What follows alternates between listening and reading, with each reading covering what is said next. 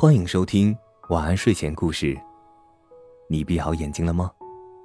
今晚的故事是捡星星的小兔子。小兔子快过生日了，小狐狸想送他一件特别的礼物。为了想出这个礼物该是什么，即使是聪明的小狐狸也得把眉头皱很久，顺带把自己毛茸茸的大尾巴薅掉不少毛。最后，小狐狸想出了一个好答案：有什么礼物能比一颗星星更特别呢？如果这颗星星恰巧还是一颗从天而降的流星，能满足拥有者许下的生日愿望，那就更棒了。于是，在小兔子生日的当天夜里，小狐狸果真带它去捡流星了。小狐狸，这山上真的会有流星掉下来吗？小兔子跟着小狐狸上山时，好奇地问：“我以前呀，听凤凰前辈说过，每当天气好的时候，就会有天上的星星掉到这里来。”小狐狸认真的回答：“我们一起耐心的等他来。”小兔子点点头，一脸期待。很快，两只小动物就到了山顶，找了块避风的大石头靠着，一起仰头看着晴朗的夜空。无数星星缀满天幕，连成一条银色的星河，其中有些星星还在调皮的一闪一闪。哇，真漂亮！小兔子偏头对小狐狸开心的笑。我从来都没有看过这么好看的星空。嗯，小狐狸有些不好意思的挠挠头。是啊，真好看。可是小兔子，它们都没有你的笑容好看。当然，这句话怂怂的小狐狸只敢在心里想，没有说出口。之后，他们在山顶上等了很久，可是一直都没有星星掉下来。夜越来越深，风也越来越冷，吹在身上很不好受。就在两只小动物开始动摇的时候，一颗星星拖着长长的光尾从天上滑落。正好掉在小狐狸和小兔子背靠的那块大石头上面。小狐狸赶紧爬上了大石头，看见这是一颗圆滚滚、胖乎乎的小流星，浑身散发着漂亮的银黄色光芒。本来该是很可爱、很漂亮的，不过此时它正倒霉地卡在两道石缝之间，动弹不得。救救我！小流星可怜巴巴地求助道。不知道是不是因为这颗星星太胖的原因，它在石缝间卡得死死的。小狐狸和小兔子不得不用尽力气，又拉又拽，费了好长的时间才把它弄了出来。两只小动物兴奋地围着小星星左看右看，小星星却突然大哭了起来。原来这是一颗趁着木星者不注意，悄悄从天上偷溜下来的小星星。本来想偷跑出来玩一夜，在赶到天亮前溜回天上的，可是他运气不好，偷跑下来的时候不小心撞在了大石头上，光滑的身上被磕出了一道明显的裂痕。小星星好害怕，害怕自己会就此裂成碎片，再也不能回到天上，再也见不到其他的星星朋友了。小狐狸和小兔子对着他好言好语哄了好久，才勉强止住了小星星的哭泣。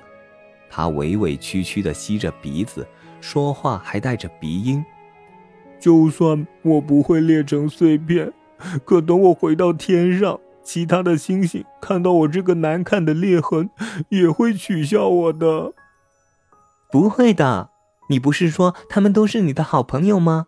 小兔子耐心地安抚道。好朋友看到你受伤，只会心疼你，怎么会取笑你呢？是吧，小狐狸？小狐狸用力的点头表示赞同。可是，小星星还是很伤心，声音压得低低的。这个裂痕好丑啊！小兔子和小狐狸互相看了看，一时间也沉默了，只有冷风从山顶上呼呼掠过的声音。过了一会儿，小兔子开口道。小星星，你别难过，我有办法。即使是天上偷跑下来的星星，你也是能帮人实现愿望的流星，对不对？小星星泪痕朦胧的望着小兔子，猛猛的点点头。那就没问题了。小兔子将小星星温柔地抱在怀里。正好今天是我生日，我有一个愿望想请你帮忙实现。然后小兔子贴在小星星旁边，轻声说了几句话。小星星先是露出迷茫的神色，很快又变成了惊讶。所以你的愿望是？没错，这个应该不难吧？小兔子笑了，将小星星高高举起。我希望你身上的裂痕能消失，重新当一颗快乐的小星星。等两只小动物目送小星星返回天上，夜晚已经快结束了。远处天与地的交界线上露出了晨曦之光。一夜未眠的小兔子困倦地打了个哈欠。抱歉啊，小兔子。小狐狸心里惭愧，白折腾了那么久。我也没能送成你什么生日礼物。不会呀，我确实有捡到星星，已经很开心了。小兔子一点都不介意，而且你还陪我看了一夜这么好看的星空，小狐狸，谢谢你。可你本来有别的生日愿望的，对吧？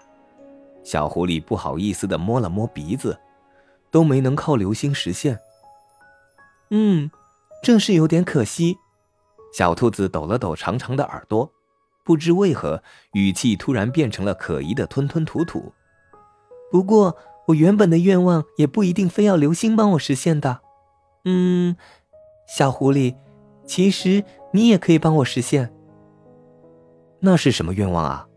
小狐狸也竖起一对尖耳朵，好奇的问道：“你说，我一定帮你。”那个，嗯，我的愿望是……小兔子的脸涨得红红的。就跟它的眼睛一样红。我，我希望能永远和小狐狸在一起。小狐狸的脸也红了，就跟它的尾巴一样红。